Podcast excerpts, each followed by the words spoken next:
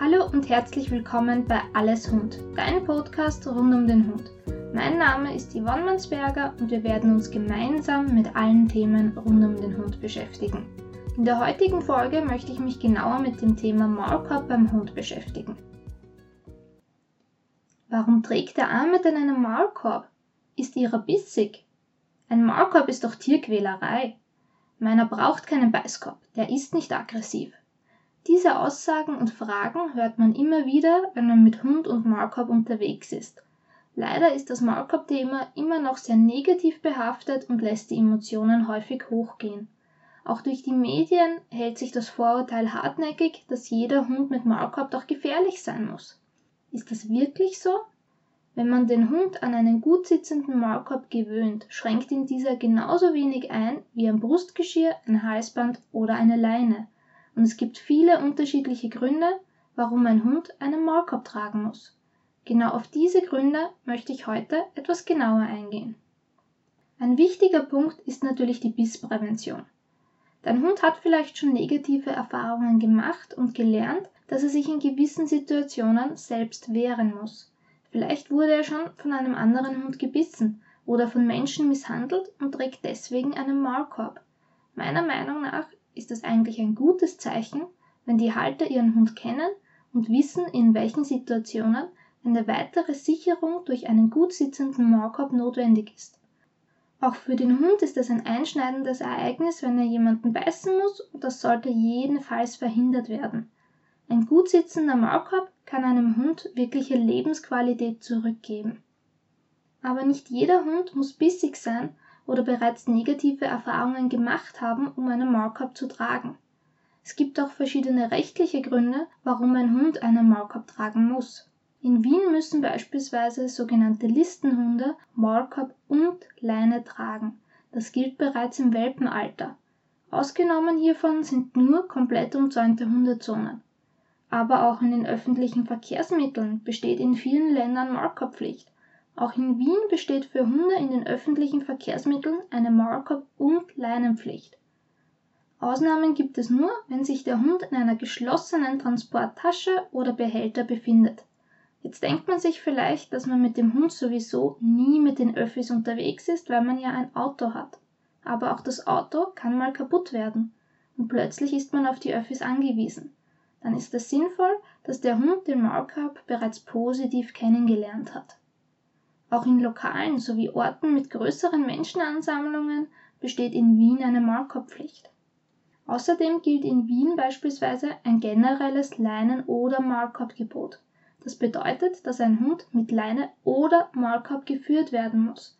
Wenn ich ihn außerhalb einer Hundezone frei laufen lassen möchte, muss der Hund einen Maulkorb tragen. Auch das Thema Sicherheit für Mensch und Hund ist ein sehr wichtiges Thema in diesem Zusammenhang. In manchen Trainings- oder Alltagssituationen fühlt man sich als Mensch vielleicht sicherer, wenn der eigene Hund einen Maulkorb trägt, weil es hier zu keinen gefährlichen Situationen kommen kann. Und auch das ist vollkommen in Ordnung. Wenn man selbst sicherer und ruhiger ist, wird unser Hund in unangenehmen Situationen vielleicht auch leichter ruhig bleiben können. Wenn wir uns aber schon davor fürchten, dass gleich etwas Schlimmes passieren wird, werden wir unsere Stimmung auf unseren Hund übertragen Dadurch ist die Wahrscheinlichkeit, dass diese Situation schlecht ausgeht, natürlich wesentlich höher. Und mit dem Thema Sicherheit kommen wir gleich zum Thema Abstand. Manche Hundehalter wollen aus unterschiedlichen Gründen keinen Kontakt zu anderen fremden Hunden haben. Leider wird das häufig nicht angenommen, wenn man fremde Hundehalter darum bittet, ihren Hund anzuleinen oder ihnen sagt, dass der eigene Hund keinen Kontakt haben möchte. Typische Antworten sind leider meiner tut nix. Oder meiner möchte nur Hallo sagen, meiner möchte nur spielen. Das muss ich als Hundehalter nicht akzeptieren. Leider muss man sich hier häufig Tricks bedienen, damit man den gewünschten Abstand auch wirklich erhält. Durch das negative Stigma eines Maulkorbs kann es schon helfen, mit dem eigenen Hund mit Maulkorb spazieren zu gehen. Viele Hundehalter weichen anderen Hunden mit Maulkorb automatisch aus, da immer noch oft erwartet wird, dass der Hund bissig oder gefährlich ist. Diesem Trick bediene ich mich auch sehr häufig, wenn ich mit meiner jüngeren Hündin unterwegs bin. Joyce hat ihre Auswahl an Hundefreunden, mag keinen Kontakt zu fremden Hunden haben. Sie und auch ich hasst es noch mehr, wenn fremde Hunde direkt auf sie zulaufen, obwohl sie an der Leine ist, oder sie direkt fixieren und gleichzeitig auf sie zugehen. Leider gibt es in meinem Umfeld viele Hundehalter, die ihre Individualdistanz nicht respektieren, obwohl ich immer ausweiche.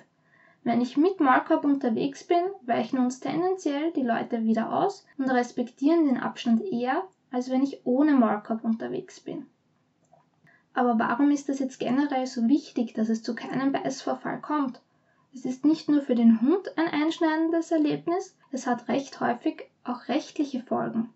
Wenn in Wien ein Hund einen anderen Hund oder sogar einen Menschen beißt, wird dies im Normalfall angezeigt. Dadurch wird der Hund automatisch als gefährlicher Hund eingestuft und erhält weitere Auflagen.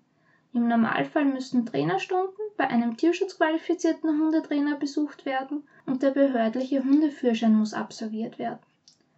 Diese Hunde erhalten meist auch eine generelle Markerpflicht. Das bedeutet, sobald der Hund den eigenen Wohnbereich verlässt, muss er einen Maulkorb tragen. Diese Maulkorbpflicht kann auch nicht mehr aufgehoben werden.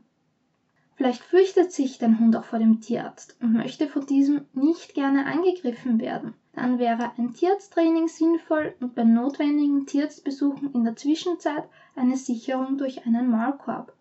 Aber es kann auch vorkommen, dass sich dein Hund verletzt und Schmerzen hat. Im schlimmsten Fall kann es so weit sein, dass dein Hund aufgrund der Schmerzen um sich beißt. Auch in diesem Fall ist eine Sicherung durch einen Maulkorb notwendig. Leider haben auch die Giftködermeldungen in den letzten Jahren massiv zugenommen und man hört immer öfter von Hunden, die diese Anschläge nicht oder nur sehr knapp überlebt haben. Wenn du einen Hund hast, der alles Essbare aufsammelt, ist neben einem Training der Maulkorb eine effektive Möglichkeit, um deinen Hund zu schützen. Denke aber bitte daran, dass die wenigsten Maulkörbe gezielt für den Giftköderschutz geeignet sind. Die meisten Maulkörbe musst du dafür selbst nachrüsten. Und zuletzt spielt der Maulkorb auch beim Thema Urlaub eine wichtige Rolle. Im Idealfall nimmst du deinen Hund mit dir gemeinsam auf den Urlaub mit. Hier solltest du dich aber im Vorhinein erkundigen, welche Bestimmungen und rechtlichen Vorschriften vor Ort gelten.